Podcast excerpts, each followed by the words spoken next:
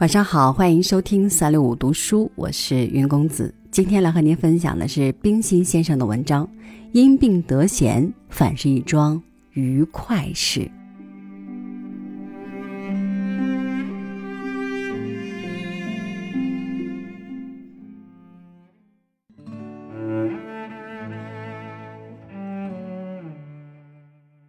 弟弟从我头上拔下发针来。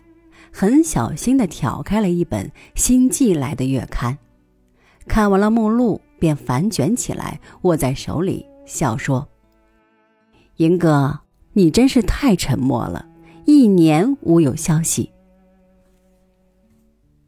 我凝思的微微答以一笑：“是的，太沉默了。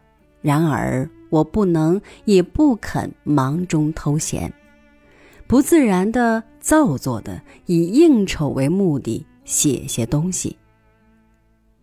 病的神慈悲我，竟赐予我以最清闲、最幽静的七天。除了一天几次吃药的时间是苦的以外，我觉得没有一时不沉浸在轻微的愉快之中。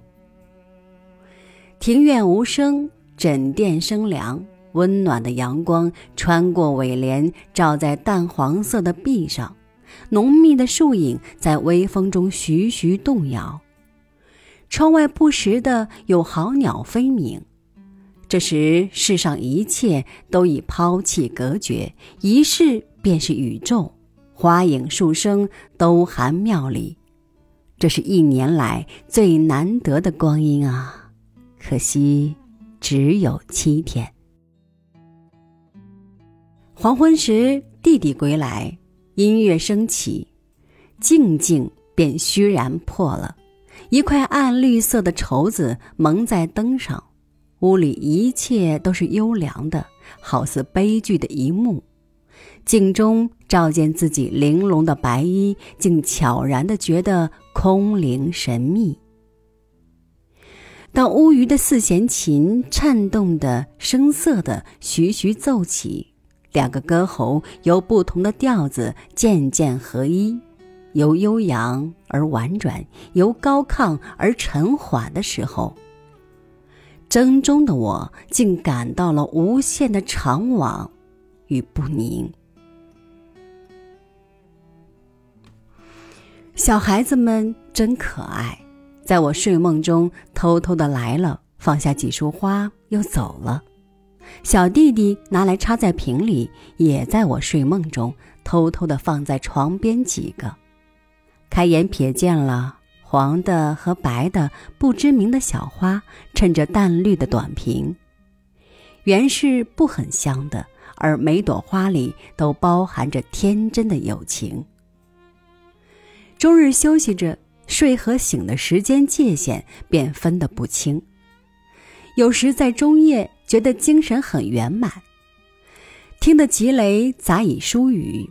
每一次电光穿入，将窗台上的金钟花清淡亲切地映在窗帘上，又急速地隐没了去。而余影极分明地印在我的脑膜上。我看见自然的淡墨画，这是第一次。得了许可，黄昏时便出来疏散，清凉袭人，迟缓的步履之间，自觉很弱，而弱中隐含着一种不可言说的愉快。这情景恰如小时在海舟上，我完全不记得了，是母亲告诉我的。众人都晕卧，我独不理会，颠顿的自己走上舱面去看海。凝住之清，不时的觉得身子一转，已跌坐在甲板上，以为很新鲜、很有趣。每坐下一次，便喜笑个不住，笑完再起来，希望再跌倒。呼呼，又是十余年了，不想以弱点为偷乐的心情，至今不改。一个朋友写信来慰问我说。东坡云：“因病得闲书不恶，我亦生平善病者，故知能闲真是大功夫、大学问。如能于养神之外，偶阅维摩经游妙，以天女能道尽众生之病，断无不能自己其病也。恐扰清神，余不敢及。